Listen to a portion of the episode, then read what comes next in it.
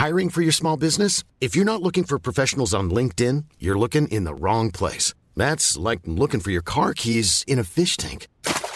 LinkedIn helps you hire professionals you can't find anywhere else, even those who aren't actively searching for a new job but might be open to the perfect role. In a given month, over 70% of LinkedIn users don't even visit other leading job sites. So start looking in the right place. With LinkedIn, you can hire professionals like a professional. Post your free job on linkedin.com slash people today. Selling a little or a lot? Shopify helps you do your thing however you cha-ching. Shopify is the global commerce platform that helps you sell at every stage of your business. From the launch your online shop stage to the first real life store stage, all the way to the did we just hit a million orders stage. Shopify is there to help you grow. Shopify helps you turn browsers into buyers with the internet's best converting checkout. 36% better on average compared to other leading commerce platforms because businesses that grow grow with Shopify. Get a $1 per month trial period at shopify.com/work. shopify.com/work. Wow. Nice. Yeah. What you're hearing are the sounds of people everywhere putting on Bombas socks, underwear, and t-shirts made from absurdly soft materials that feel like plush clouds. Yeah, that plush. And the best part? For every item you purchase, Bombas donates another to someone facing homelessness. Bombas. Big comfort for everyone. Go to bombas.com slash ACAST and use code ACAST for 20% off your first purchase. That's bombas.com slash ACAST. Code ACAST. Bienvenue sur Build Yourself, votre ressource pour tout ce qui est marketing en ligne et podcasting. Je suis votre hôte, Safia, ancienne juriste devenue entrepreneur du web. Je vous aide à faire du podcast le meilleur atout de votre business, un support pour atteindre plus de monde et devenir la référence dans votre domaine. Téléchargez mon guide gratuit pour découvrir les trois étapes indispensables pour lancer son podcast, disponible à l'adresse safiagourari.fr slash guide. Et maintenant, abonnez-vous pour ne pas manquer un épisode, installez-vous confortablement et préparez-vous à enfin changer les choses. On nous a inculqué depuis toujours que pouvoir vivre de son art, c'est un peu une utopie. On a cette image des artistes qui sont des personnes euh, fauchées, mais qui du coup euh, ont accepté leur destin en quelque sorte et euh, envers et contre tout veulent faire un job qu'ils aiment.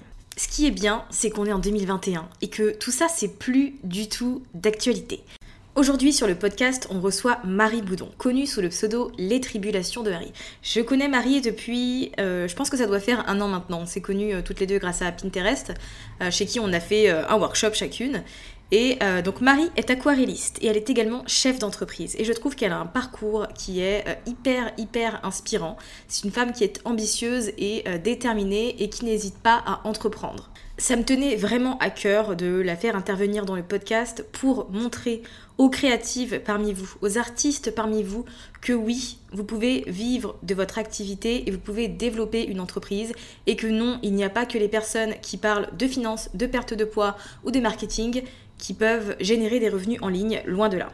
Donc je vous laisse sans plus tarder avec notre échange. Comment ça va Marie? Eh ben, Super, et toi? Trop contente de Mais ici. bien. Ben, moi aussi, très contente de t'accueillir, d'autant plus que tu as un parcours qui est, euh, enfin, il est juste incroyable quoi. Alors, tu es aquarelliste et formatrice, mais j'aimerais bien que tu me dises ce que tu faisais avant ça. Ah, déjà, merci beaucoup pour euh, tes mots. Euh, ça me touche beaucoup. Mais écoute, c'est vrai que c'est un parcours un peu, euh, peut-être pas peut-être un peu différent. Donc en fait, à l'origine, j'ai fait des études d'ingénieur. Donc euh, j'ai fait prépa scientifique et ensuite j'ai fait euh, deux ans d'école d'ingénieur à Grenoble dans les énergies renouvelables. Voilà. Et en fait, au bout de, au bout de trois ans environ, j'ai changé de vie. et donc, je suis devenue, euh, on va dire, créative, entrepreneur créative, quoi. Donc, j'ai monté mon business de cours vidéo sur le thème de l'aquarelle, sur l'aquarelle. C'est le, le cœur de mon métier. Ça fait combien de temps que tu fais de l'aquarelle? Bah, L'aquarelle, j'ai découvert ça vraiment enfant. J'ai fait une enfance euh, très créative. Enfin, D'ailleurs, c'était assez marrant parce qu'il y a quelques temps sur Instagram, je partageais un peu les, jeux créatifs de notre enfance. Et en fait, on s'est rendu compte qu'il y en avait plein. Et, voilà, donc beaucoup de loisirs créatifs étant enfant. Et j'ai découvert l'aquarelle notamment quand je devais avoir 12 ou 13 ans, mais ça n'a pas été le coup de cœur parce que c'est un médium qui est difficile et qui est aussi, en tout cas à l'époque, qui était très euh, vieillot, c'était très la campagne, euh, les bateaux, Euh, franchement, ça ne m'a pas forcément plu quand j'étais enfant, donc j'en ai quasiment jamais vraiment fait.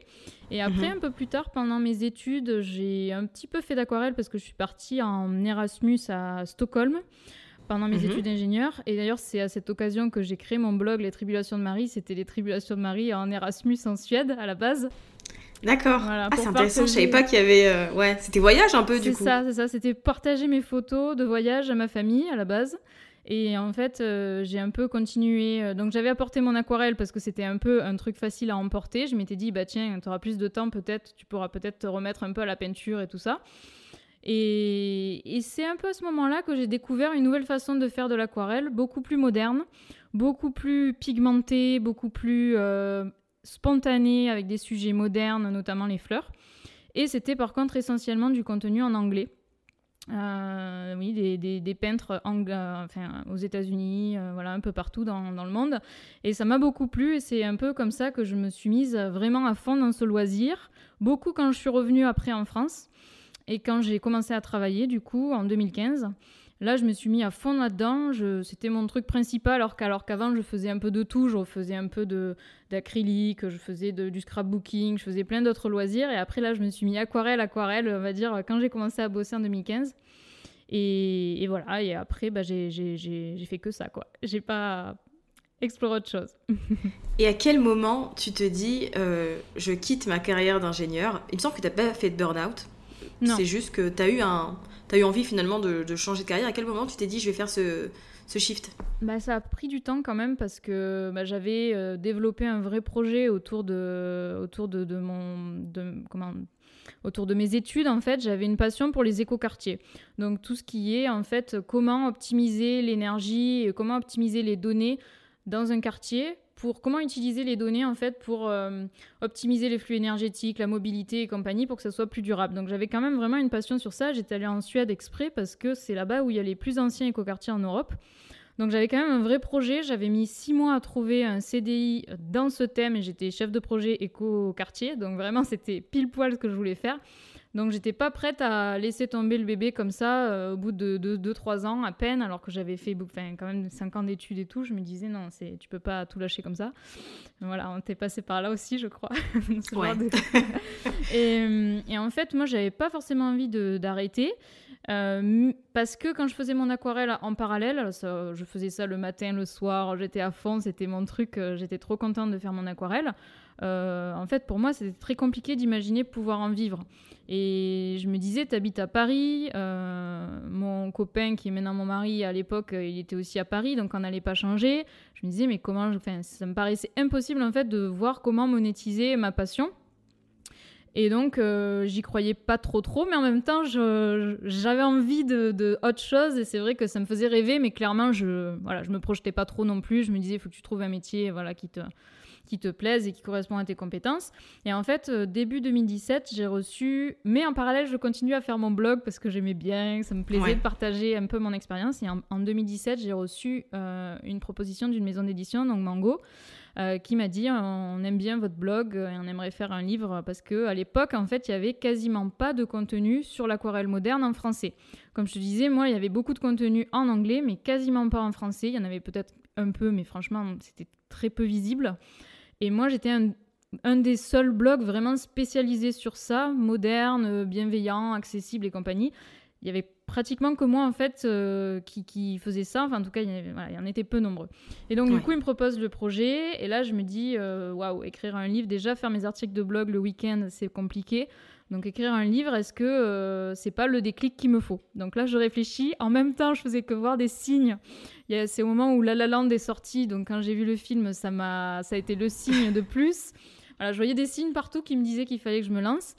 Et, voilà, donc ça a, été, ça a été un peu ça le déclic. J'ai eu une deuxième proposition d'une autre maison d'édition quasiment simultanée. Donc là, je me suis dit, c'est pas possible, il y a un truc. Euh, Effectivement. Qui fait que là, voilà. Et au fond de ma tête, je m'étais dit que j'avais envie de faire des cours vidéo en français. Donc euh, je savais que c'était quelque chose qui me tentait, mais voilà, jusqu'à présent, j'avais pas le déclic.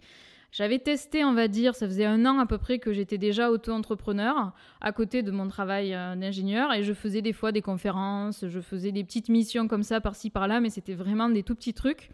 Et donc là, ça a été un peu le déclic, donc j'ai un peu, euh, voilà, je suis un peu passée de du tout, enfin de, du tout, enfin de, deux trucs très différents d'un coup, mais voilà, ça s'est fait comme ça. J'ai démissionné du coup, j'ai pas pu avoir le chômage parce que en fait juste avant je venais d'avoir une promotion, donc mhm. c'était complètement incohérent pour eux d'un coup dire ah ben non finalement on fait une rupture conventionnelle. Donc en fait euh, voilà, c'est pour dire que c'était pas du tout, euh, j'avais pas autant, enfin j'avais pas anticipé le truc.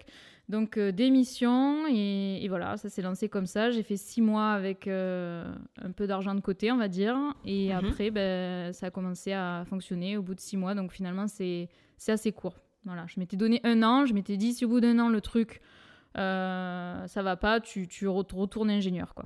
Voilà. Est-ce que tu as immédiatement lancé ta formation, ta première formation, ou est-ce que tu l'as fait quelques temps après, t'être mise à ton compte?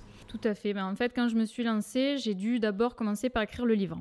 Parce que euh, il m'avait contacté au mois de janvier, donc euh, j'ai commencé à travailler pour moi en juillet, le temps de démissionner, de réfléchir, période de, enfin il y a toujours une période de mois de préavis de départ et compagnie. Donc ça c'est, ça a commencé en juillet, donc j'ai dû sortir le livre, je vais le rendre en septembre. Donc c'était quand même assez court. Ouais, c'est vachement court. Euh, ouais, c'était quand même assez court. Et puis, bon, faire un livre, il y a énormément d'étapes euh, de co-création avec la maison d'édition, on va dire.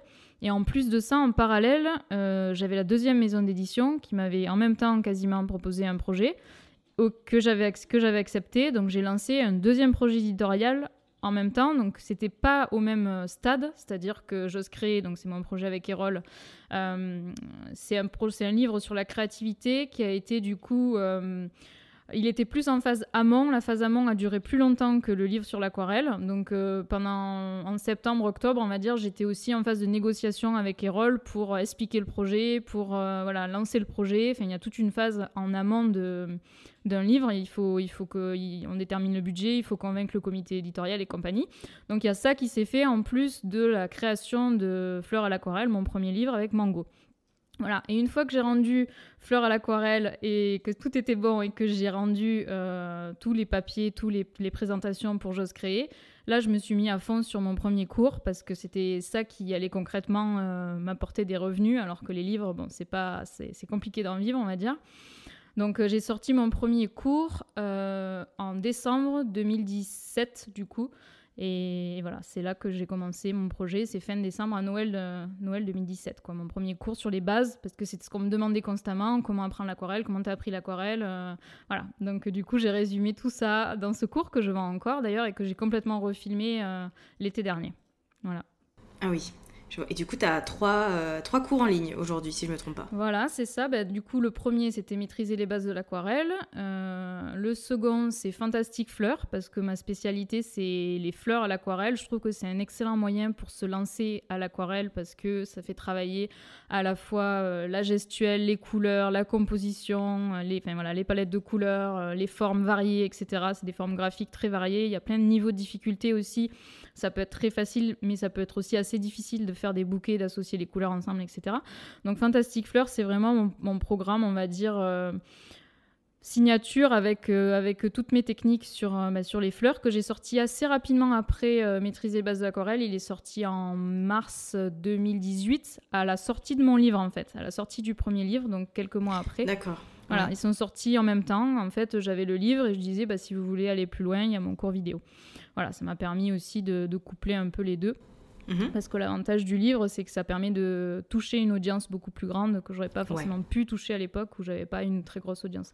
Et après, mon troisième programme s'appelle Destination Digitale. Lui, il est arrivé plus tard, il est arrivé fin 2019, parce qu'en fait, moi, je me suis rendu compte au final que ce qui a fait que mon aventure a commencé, c'est euh, c'est pas d'avoir fait l'aquarelle, c'est d'avoir su prendre des photos et faire des visuels de mes créations. En fait, c'est mes maisons d'édition, ce qu'elles m'ont dit, c'est euh, on vous a choisi parce qu'on a trouvé votre blog et on a aimé vos photos, on a aimé vos visuels.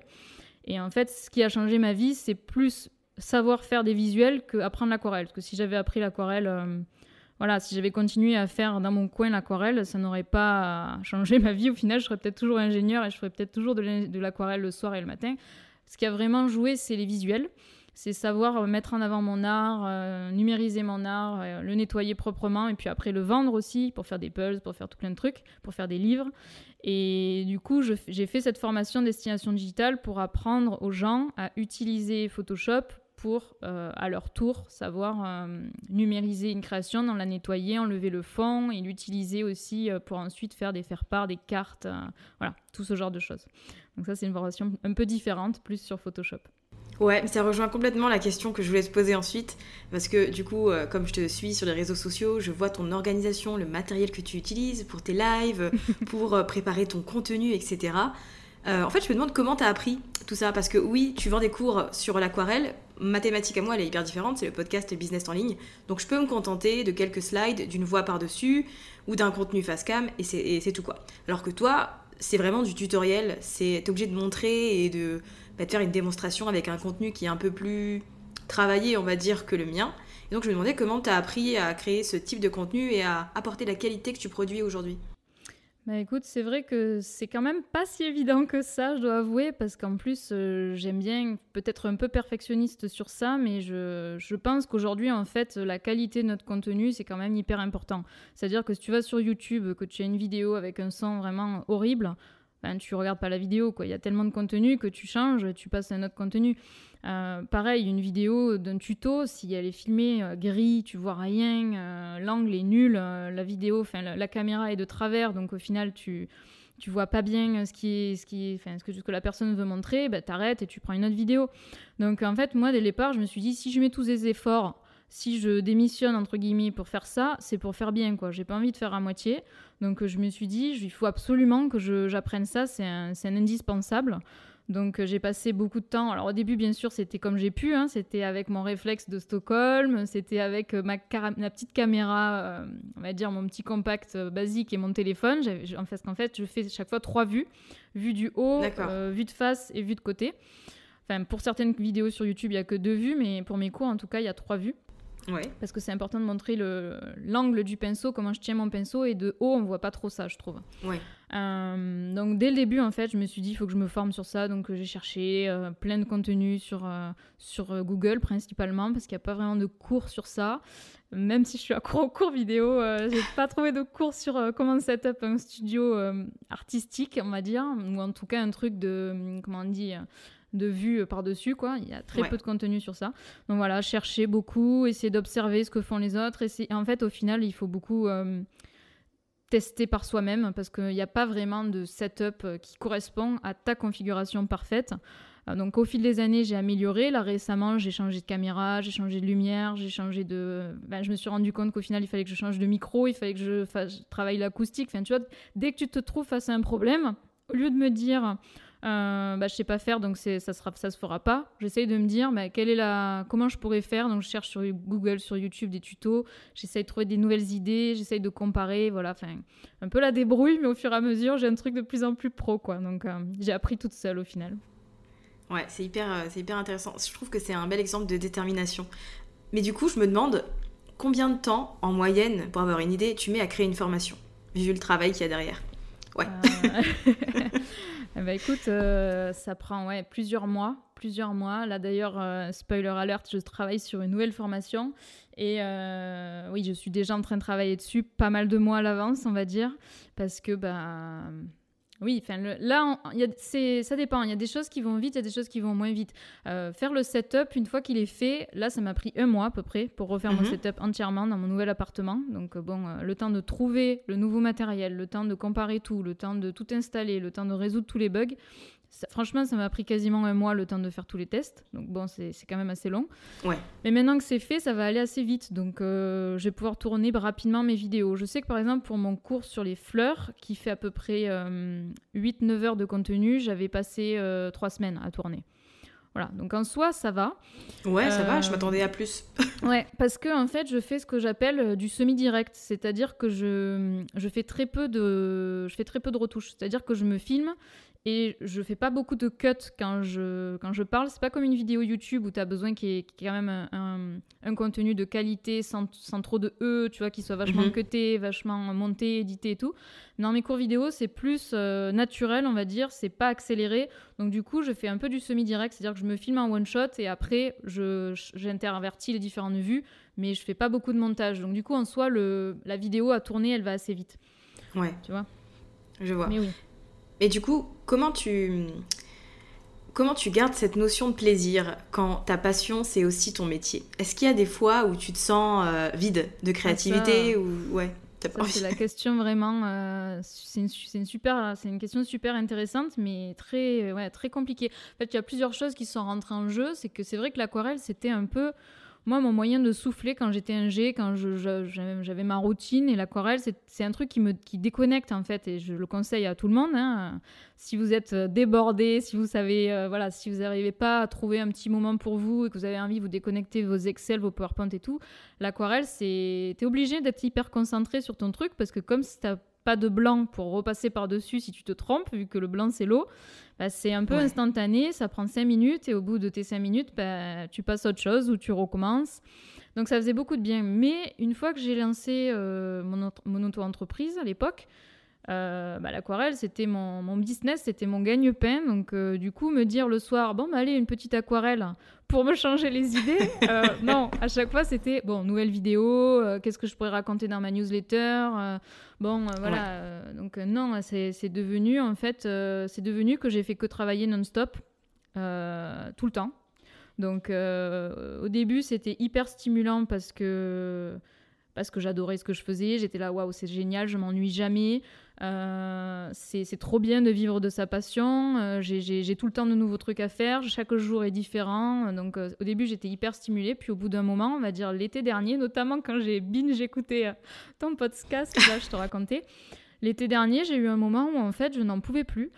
Alors après, je, je, comment, je, je me plains pas du tout de, de, ce que j'ai et j'en suis hyper reconnaissante. Mais au bout d'un moment, en fait, il y avait que mon business dans ma vie et même s'il marchait très très bien, bah, je savais plus vraiment quand m'arrêter. J'avais pas de rythme, euh, j'avais trop d'objectifs à chaque fois, toujours des nouveaux objectifs. En fait, jamais satisfaite.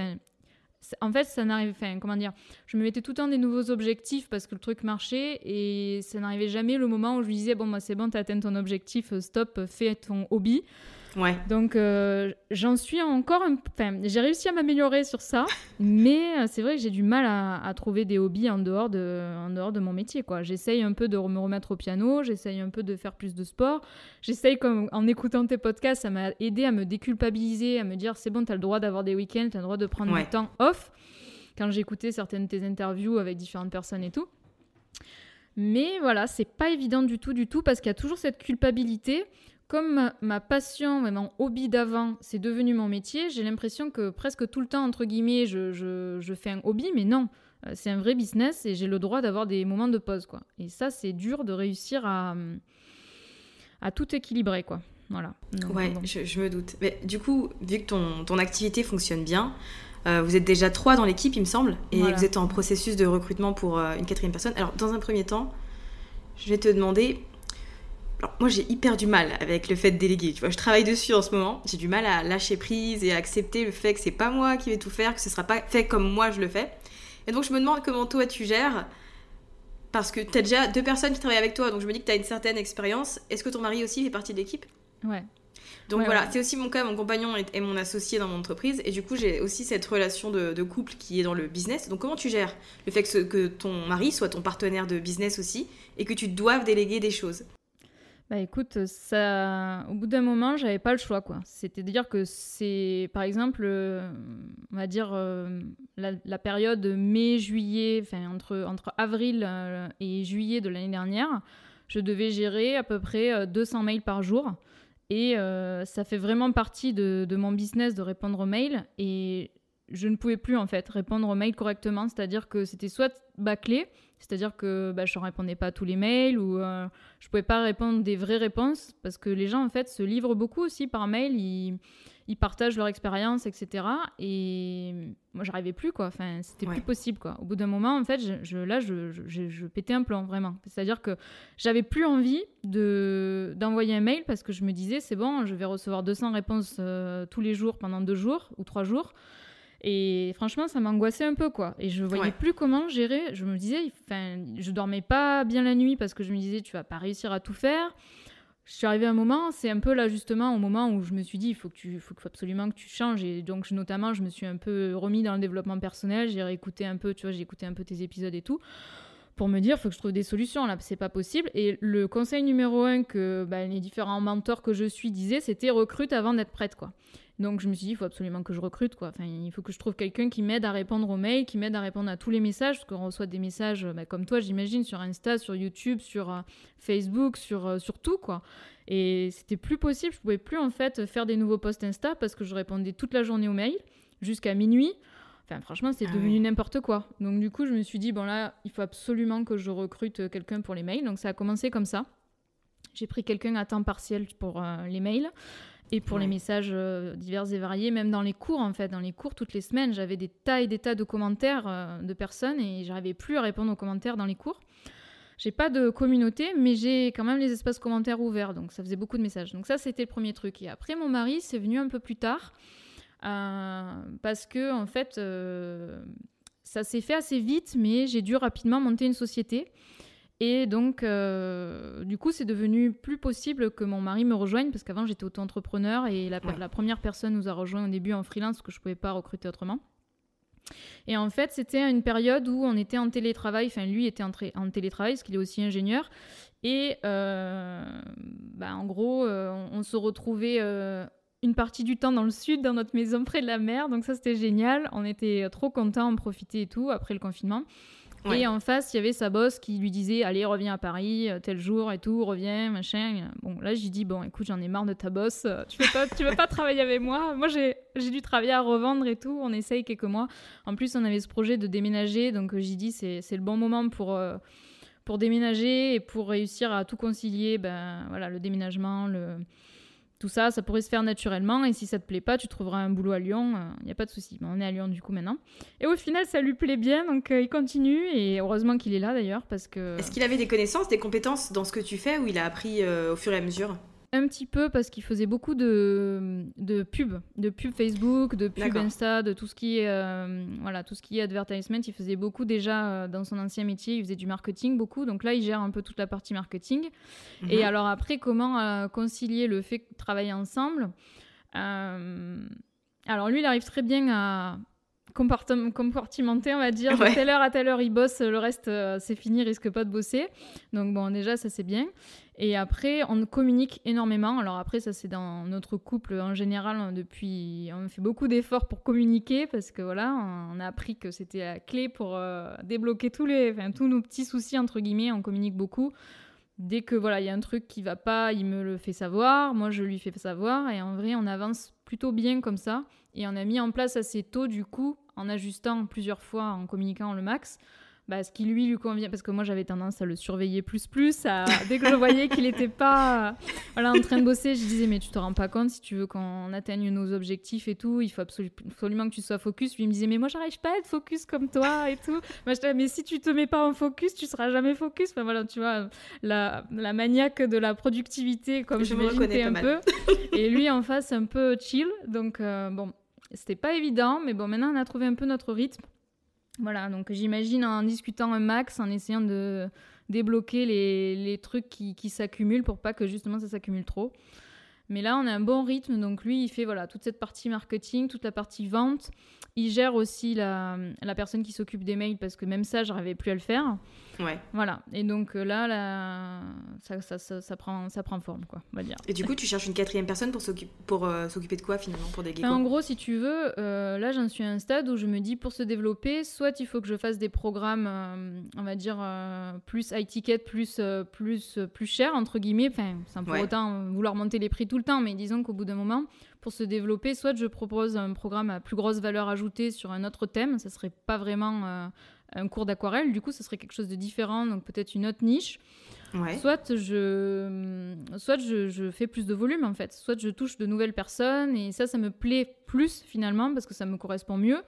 Euh, ça, c'est parce que c'est mon cœur de aujourd'hui mon cœur d'enseignement, on va dire, et c'est juste atteindre plus de monde. Et du coup, pour atteindre plus de monde, ben, il me faut soit faire euh, du contenu euh, gratuit sur plein de plateformes pour avoir une audience qui, qui me découvre de façon organique, Donc, euh, une vidéo par semaine sur YouTube, plus de posts sur Insta, enfin voilà, toi-même tu sais.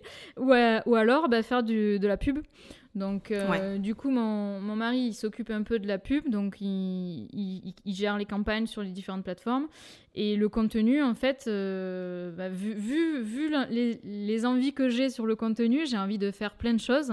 C'est quasi impossible de tout faire euh, là toute seule, donc j'aimerais avoir quelqu'un qui m'aide à tu vois, me reprogrammer mon contenu sur le blog, euh, qui me transforme des trucs en newsletter, qui, enfin, tu vois, qu'on ait une vraie stratégie de, de, de, calendrier éditorial et que mhm. je puisse euh, faire beaucoup plus sur mes différentes plateformes, quoi. Donc euh, voilà, ça serait quelqu'un sur ça.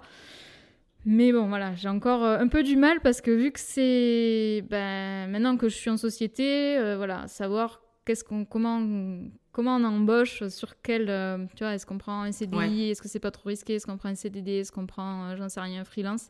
Là, on en est à ce stade de la réflexion pour voir les possibilités, quoi. En tout cas, j'aimerais quelqu'un à temps plein, donc euh, c'est vrai que ça fait un gros, un gros saut, quoi. Que ce soit mon mari en CDI, ça va, mais bon, une personne extérieure, c'est autre chose, donc bon. J'imagine, c'est bien que tu en parles parce que, enfin, moi, je trouve que c'est hyper intéressant et c'est inspirant parce que on est, on est peut-être pas tous à ce stade-là, mais on espère bien y arriver. Et euh, ce sont des, des, problématiques qui vont arriver par la suite. Ce que je voulais te demander, c'est que hum, tu as une activité qui fonctionne bien, tu es une créative et une artiste. Donc est-ce que tu as un ou quelques conseils à partager aux, créatives qui nous écoutent euh, Parce que finalement, tu te contentes pas juste de créer de l'art, tu es hyper active pour que ton activité réussisse et pour que tu puisses euh, vraiment impacter la vie des gens et leur permettre euh, de se détendre avec de l'aquarelle, tu vois, tu... Moi, je te vois un peu comme quelqu'un qui se poudre un peu de, de positivité, de bien-être, tu vois, sur les gens comme ça et qui leur permet d'avoir une activité où, voilà, je déconnecte un peu de tout ce qui se passe dans le monde et je prends juste du plaisir. Bah, c'est exactement ce que j'essaye de faire en tout cas. Donc, euh, j'essaye d'inspirer effectivement euh, les personnes, j'essaye de les aider à se débloquer en, toute bienveillance parce que c'est loin d'être évident selon le, selon le, comment dire, euh, bah, selon ta situation quoi. Donc, je dirais qu'il faut pas se dire ah je veux vivre de mon art, je veux devenir artiste quoi. c'est compliqué parce que justement, en tant qu'artiste, en tant que personne qui aime en tout cas, qui apprécie les loisirs créatifs ou qui aime un art en particulier, tu as la vision de l'artiste maudit. Tout le monde a cette vision de l'artiste qui galère, qui arrive, qui vend euh, deux, peintures dans un marché de Noël et qui, j'ai rien contre les marchés de Noël, mais ça, ça permet de voir un peu l'image et qui galère quoi. Et, et c'est vrai que pour moi, pour réussir à, vivre de son art, il faut vraiment pas juste se dire bon bah du jour au lendemain, vas-y, je vais essayer de vendre mes originaux et on verra bien ce qui se passe. Il faut avoir une vraie stratégie quoi. Moi, euh, en démissionnant, je me suis dit clairement, tu te lances pas sans stratégie. Euh, clairement, c'était pas juste euh, vas-y, je vais essayer l'aquarelle comme ça et on verra bien ce qui se passe. Non, non, non, non. Parce que derrière, il y avait mes parents qui m'avaient payé 5 ans d'études. J'allais pas les décevoir en mode ah ben, elle va faire deux, trois petits marchés comme ça et on verra bien. Ah non, c'était impossible quoi. Il fallait vraiment que j'ai une stratégie.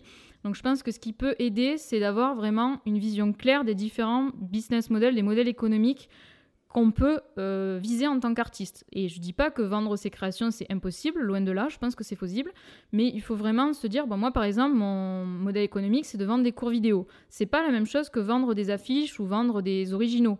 Euh, mhm. après, je pense que c'est possible de vivre euh, bien de, de la vente d'originaux, de la vente de print, de la vente de faire-part et compagnie. Je vois des artistes qui arrivent très très bien aussi. Mais il faut bien choisir sa stratégie en amont et euh, faire un peu un plan d'action et se dire, ben voilà, si je veux euh, gagner tant, ou enfin en tout cas, mon objectif c'est tant, il va falloir que j'ai euh, une audience à peu près de telle taille, enfin, tu vois, calculer tout ça, pas juste se contenter de, ah bah tiens, je sais bien peindre des roses et des, des eucalyptus, donc c'est bon, je me lance. Non, ça suffit pas du tout, je pense, il faut vraiment réfléchir à toutes ces compétences en fait autour de l'art moi, je pense, c'est un peu comme quand on disait tout à l'heure sur le studio vidéo, je pense qu'il faut être prêt en fait à se dire, ben, j'apprends euh, comment monter un studio, j'apprends euh, comment euh, créer un site internet éventuellement, ben, monter sa liste de mails, tu vois, typiquement mhm. par rapport à ton cours. comment, voilà, comment développer un peu des stratégies marketing, comment apprivoiser les différents réseaux sociaux, lequel choisir tu vois, un minimum connaître plein de choses en fait, pas que sur l'art, parce que sinon, pour moi, juste faire de l'art et attendre que les gens viennent acheter, euh, ça marche pas quoi. Enfin, en tout cas, j'ai du mal à y croire. Je pense que ça, c'est vraiment la vision artiste maudit. euh, l'artiste dans son atelier qui attend un peu les visiteurs. Et je pense qu'on peut casser cette vision. Euh, grâce à Internet, on a la possibilité de mettre à disposition notre art un peu partout. On peut vendre par exemple des copies numériques de notre art, comme quand j'ai vendu pour mon Pulse, pour mon livre. Au final, c'est j'ai vendu un peu mes, mais j'ai pas vendu d'aquarelle physique, quoi. J'ai vendu des trucs digitaux. On peut euh, créer des produits sur Internet, on peut développer son audience sur Internet, on peut toucher des marques via Internet et du coup faire des projets réels et physiques. Euh, voilà, dans la vraie vie, pas que sur l'ordi, mais en tout cas grâce à Internet. Donc euh, il faut en profiter, mais du coup, pour, faire, pour savoir faire tout ça, il faut pas juste développer son art, quoi. Ça, c'est vraiment euh, mon conseil C'est important de le dire, ouais. Et c'est important de le dire. Mais ça montre aussi que si tu t'en donnes les moyens, tu peux vivre de ton art, quoi. Il suffit juste de, de réfléchir en amont et d'avoir une vision claire sur ce que tu veux faire et les différentes choses que tu veux mettre en place. C'est ça. Je pense que Aujourd'hui, pour euh, vivre de son art, on peut pas faire une croix sur euh, son portfolio en ligne. Quoi. Euh, même une galerie qui, qui veut, voilà, qui veut des collections d'un artiste, a priori, il n'a pas besoin d'être sur Insta, a priori, il n'a pas besoin d'avoir toutes ses, toutes œuvres répertoriées sur Internet, sur un site et tout. Mais j'en parlais avec quelqu'un qui, voilà, qui est dans ce milieu. Moi, c'est pas forcément mon milieu à moi, vu que mon milieu, c'est plus l'enseignement. Et il me disait, bah, choisir entre deux artistes, un artiste qui a une petite communauté, qui, a, qui sait se mettre en avant, qui sait se mettre en valeur, qui montre des images de son art, qui montre, euh, tu vois, qui montre tout ça autour, qui fait tout ça autour. VS, quelqu'un qui est anti-réseaux sociaux, qui va te faire des tirades en mode non, euh, l'internet c'est, tu vois, c'est non. Et euh, du coup, qui voudra pas qu'on prenne en photo son art parce que X ou Y raison. Eh ben, finalement, il préférait la personne qui, qui est sur internet, quoi, qui est sur Insta, qui est sur les réseaux tu vois. Donc au mhm. final je pense que quand même c'est voilà c'est important de, de, de, de, se dire que juste son art tout seul peut-être que si on a de la chance si on a un réseau si on a un atelier si on a tu vois une famille qui a tout ça déjà avant pourquoi pas. Mais tout seul ça va être plus compliqué que si on développe toutes ces compétences autour et qu'on se dit bon bah voilà avec telle telle stratégie euh, on, on se renseigne on suit des cours et on va y arriver quoi. Il n'y a pas de raison Toujours être ouais, mais c'est un bon exemple parce que je trouve que tu es euh, une personne qui est très visible sur Internet. On parlait tout à l'heure du fait que, ok, il y a les cours en ligne, euh, tu as fait plusieurs livres, tu as fait aussi un set d'aquarelle. Euh, du coup, là, tu viens de lancer un, un, puzzle, enfin, tu fais plein de choses. Est-ce que tu as une stratégie média pour bah, décrocher tout? Tu as fait des workshops aussi, tu as fait chez Pinterest, c'est comme ça qu'on s'est connus. Et mais du coup, comment tu, tu gères cette visibilité? Est-ce que tu as mis une stratégie en place pour te faire connaître, tu vois, de cette façon? Bah, c'est vrai que bon, c'est aussi au gré des opportunités après, hein, parce que j'ai pas vraiment une stratégie presse en mode euh, voilà là tel mois je me mets tel objectif pour avoir tant de collaborations. Non, c'est plus mhm. euh, les opportunités qui se présentent. Après, je dis quand même pas mal non aussi quand on m'écrit euh, parce que j'essaye de pas trop m'éparpiller. Je sais que mon cœur de métier, c'est les cours vidéo, c'est apporter des réponses aux élèves et c'est développer éventuellement de nouveaux programmes ou de nouveaux cours gratuits. Donc je peux pas non plus. Il y a eu pas mal d'ateliers que j'ai refusés euh, ou des, événements autour de mes livres, des dédicaces que j'ai pas pu faire parce que sinon, bah, je voilà, je, je pourrais pas. Après, c'est vrai que ça reste. Euh, enfin, il y a quand même quelque chose que j'ai pu faire. Bon, après, pas tant que ça. Bon, c'est vrai que tout est relatif. Quand même fait trois livres, donc bon. Euh, tu as fait pas mal, de choses. T'as fait pas mal de choses. Je te le dis. Moi, je trouve, je trouve que c'est impressionnant et c'est hyper motivant parce qu'en fait, ça donne l'image de quelqu'un qui ose, enfin, qui saisit les opportunités et hum, t'as as, peut-être forcément du, syndrome de l'imposteur, mais je le vois pas comme ça en fait. Je te vois comme une personne qui se lance dans des projets euh, qui. Ok, certes, c'est lié à ton activité de faire un puzzle par exemple. Mais c'est pas ton.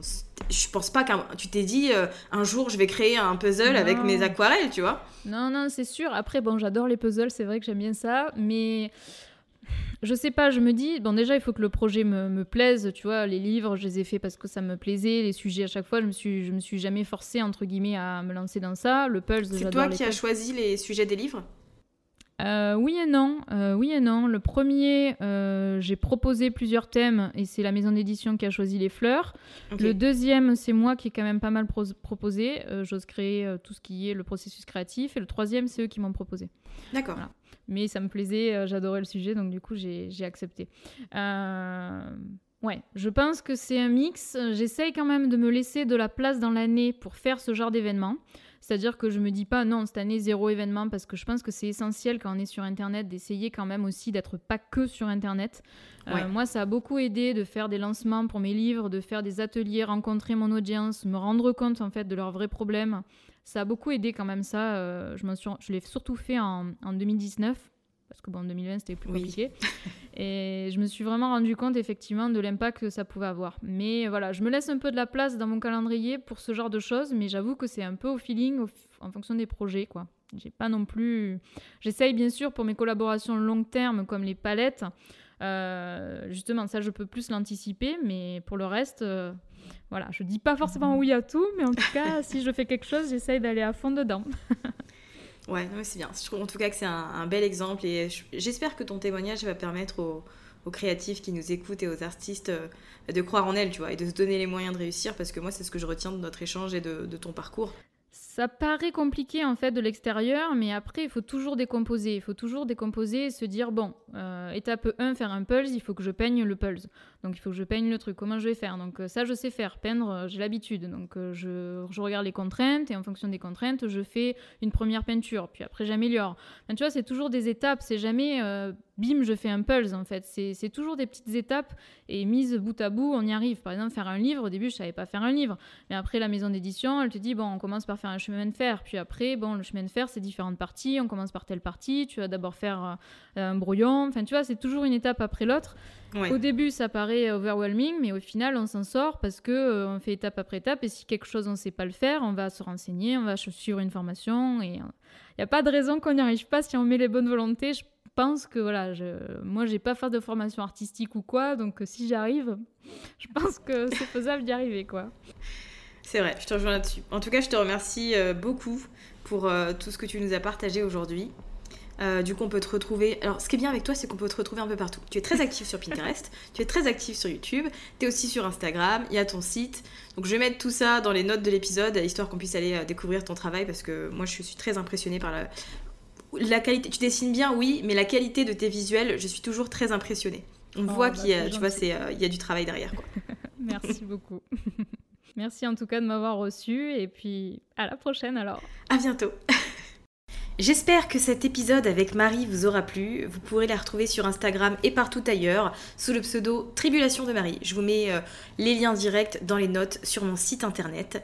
Et j'ai envie de vous dire, prenez bien ces conseils, absorbez-les et appliquez-les à votre propre euh, activité artisanale et faites-vous plaisir et donnez-vous la possibilité de réussir. Merci d'avoir écouté cet épisode de Build Yourself jusqu'à la fin. Vous retrouverez toutes les notes et ressources mentionnées sur le site mytrendylifestyle.fr et si vous souhaitez rejoindre une communauté d'entrepreneurs ambitieuses et déterminées, n'hésitez pas à rejoindre le groupe Facebook Communauté Build Yourself.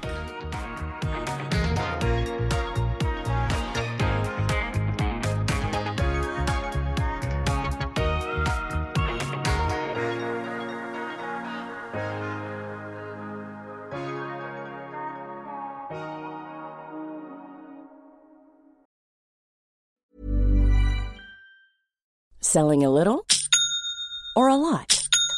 Shopify helps you do your thing however you cha-ching. Shopify is the global commerce platform that helps you sell at every stage of your business. From the launch your online shop stage to the first real life store stage, all the way to the did we just hit a million orders stage.